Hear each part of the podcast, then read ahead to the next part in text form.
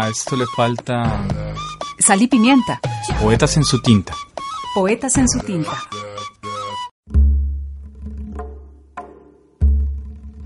Constantino Cavafis fue el noveno hijo de una familia de ricos comerciantes griegos, originarios de Istambul. Nació en Alejandría, donde se habían instalado el 29 de abril de 1863.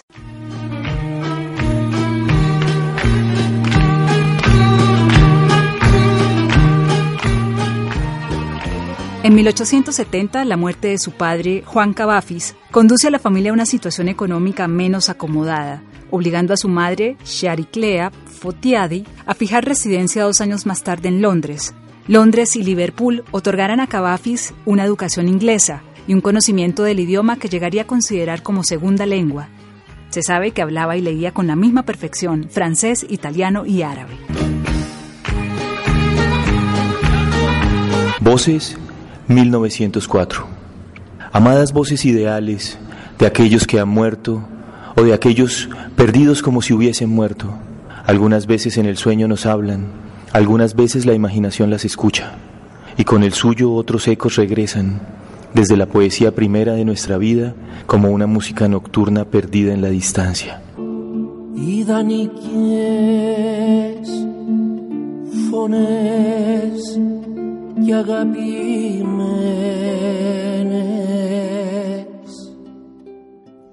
En 1877 regresarán a Alejandría, pero la intervención inglesa de 1882 a 1885 los obliga a volver a Istambul.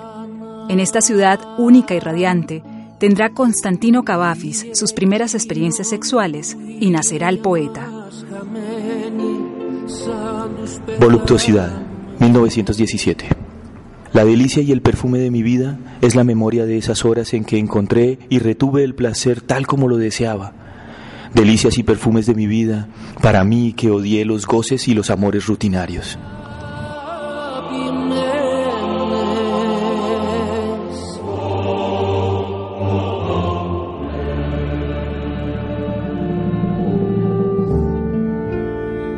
De regreso en Alejandría, la ruina familiar se precipita y la muerte de un hermano que durante años fuera su consejero y mecenas condiciona el ingreso de Cavafis en el Ministerio de Riegos egipcio. Durante un tiempo repartirá sus días entre ese empleo, algunas horas como corredor de comercio y la noche de bares y burdeles de Alejandría. Troyanos, 1905. Desventurados son nuestros esfuerzos, inútiles como aquellos de los troyanos. Conseguimos un pequeño éxito, ganamos un poco de confianza y la esperanza y el valor renacen. Mas siempre algo sucede que nos frustra. Aquiles surge de la tumba ante nosotros y acobardan sus gritos nuestros ánimos. Nuestros esfuerzos son como los de los troyanos. Pensamos que con decisión y con audacia podríamos cambiar el curso del destino y miramos fuera al campo de batalla. Mas cuando el momento supremo llega, audacia y decisión se desvanecen, se turba y paraliza nuestra alma, y alrededor corremos de los muros buscando salvación en la huida. Sin embargo, qué cierta es la derrota, Arriba en las murallas ha empezado ya la elegía, llora la memoria y la pasión de nuestros días. Amargamente Priamo y Écuba lloran por nosotros.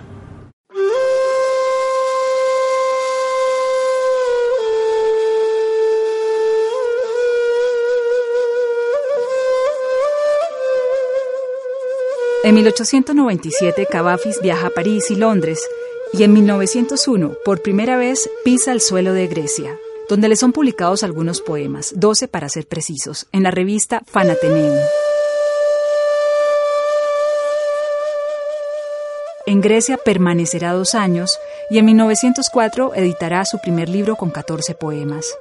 Instalado de nuevo en Alejandría, a partir de 1907 asiste a las reuniones del grupo Neazoe.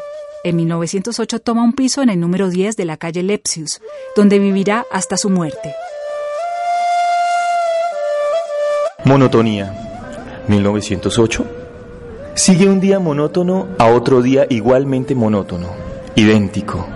Las mismas cosas sucederán de nuevo. Una y otra vez, las mismas circunstancias nos toman y nos dejan. A un mes sigue otro mes igual.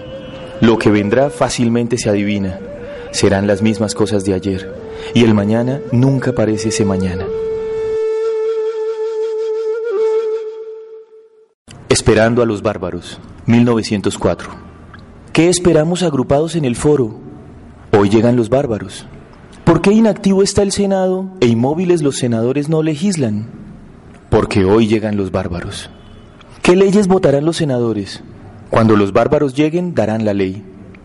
¿Por qué nuestro emperador dejó su lecho al alba y en la puerta mayor espera ahora sentado en su alto trono, coronado y solemne? Porque hoy llegan los bárbaros.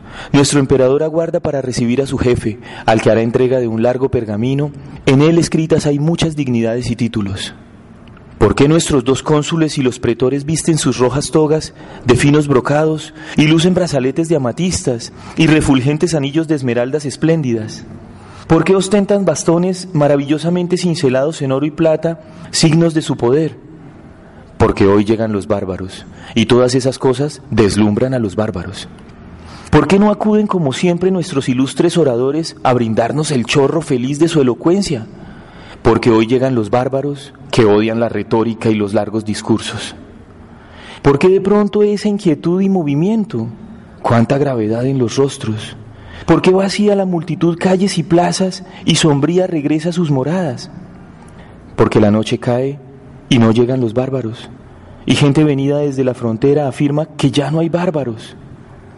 ¿Y qué será ahora de nosotros sin bárbaros? Quizá ellos fueran una solución después de todo.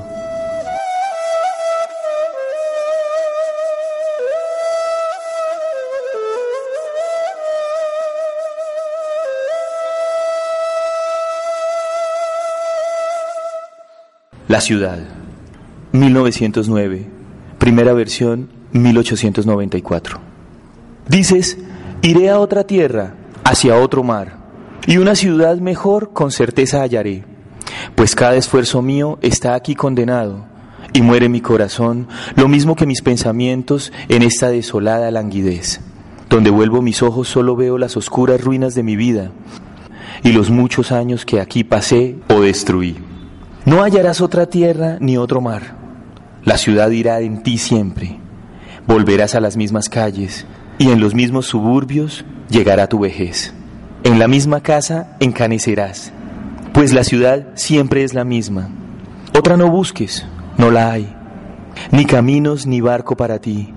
La vida que aquí perdiste la has destruido en toda la tierra.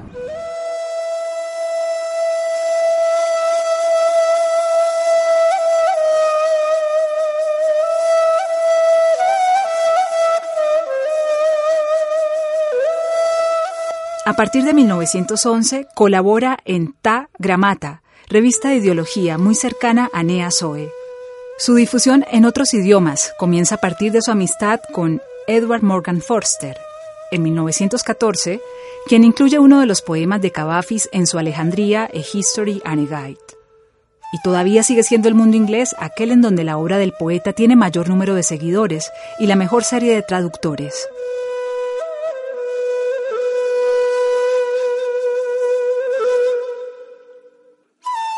Ítaca, 1911. Si vas a emprender el viaje hacia Ítaca, pide que tu camino sea largo, rico en experiencias, en conocimiento. A lestrigones y a cíclopes o al airado Poseidón nunca temas.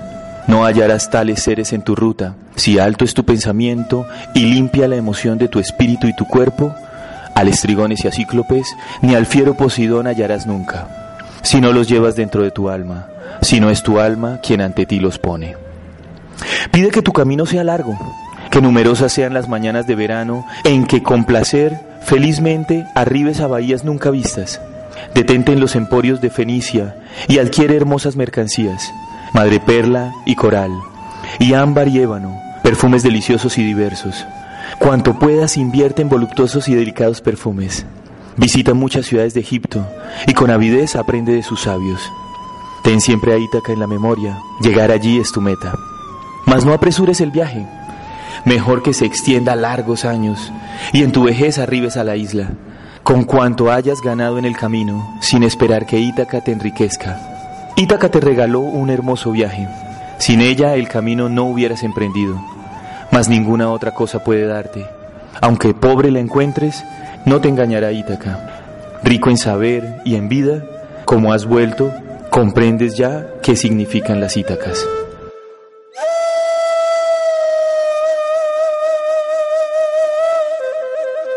En 1920, Constantino Cavafis se retira del Ministerio de Riegos y poco a poco va convirtiéndose cada vez más en esa sombra de la ciudad que tan admirablemente supo ver y reflejar Lawrence Durrell. En 1932, los médicos le diagnosticaron cáncer en la laringe. Viajará inútilmente a Atenas, donde le es practicada una traqueotomía, perdiendo la voz, y en 1933, en enero, ha de ser internado en el Hospital Griego de Alejandría, donde muere el 29 de abril. Cuanto puedas. 1913. Si imposible es hacer tu vida como quieres, por lo menos esfuérzate cuanto puedas en esto. No la envilezcas nunca en contacto excesivo con el mundo, con una excesiva frivolidad. No la envilezcas en el tráfago inútil o en el necio vacío de la estupidez cotidiana, y al cabo te resulte un huésped inoportuno. Apoyo bibliográfico Constantino Cavafis, Poesías completas, traducción y notas de José María Álvarez. Lectura de poemas en la voz de William Omar Arias. Sal y pimienta, poetas en su tinta.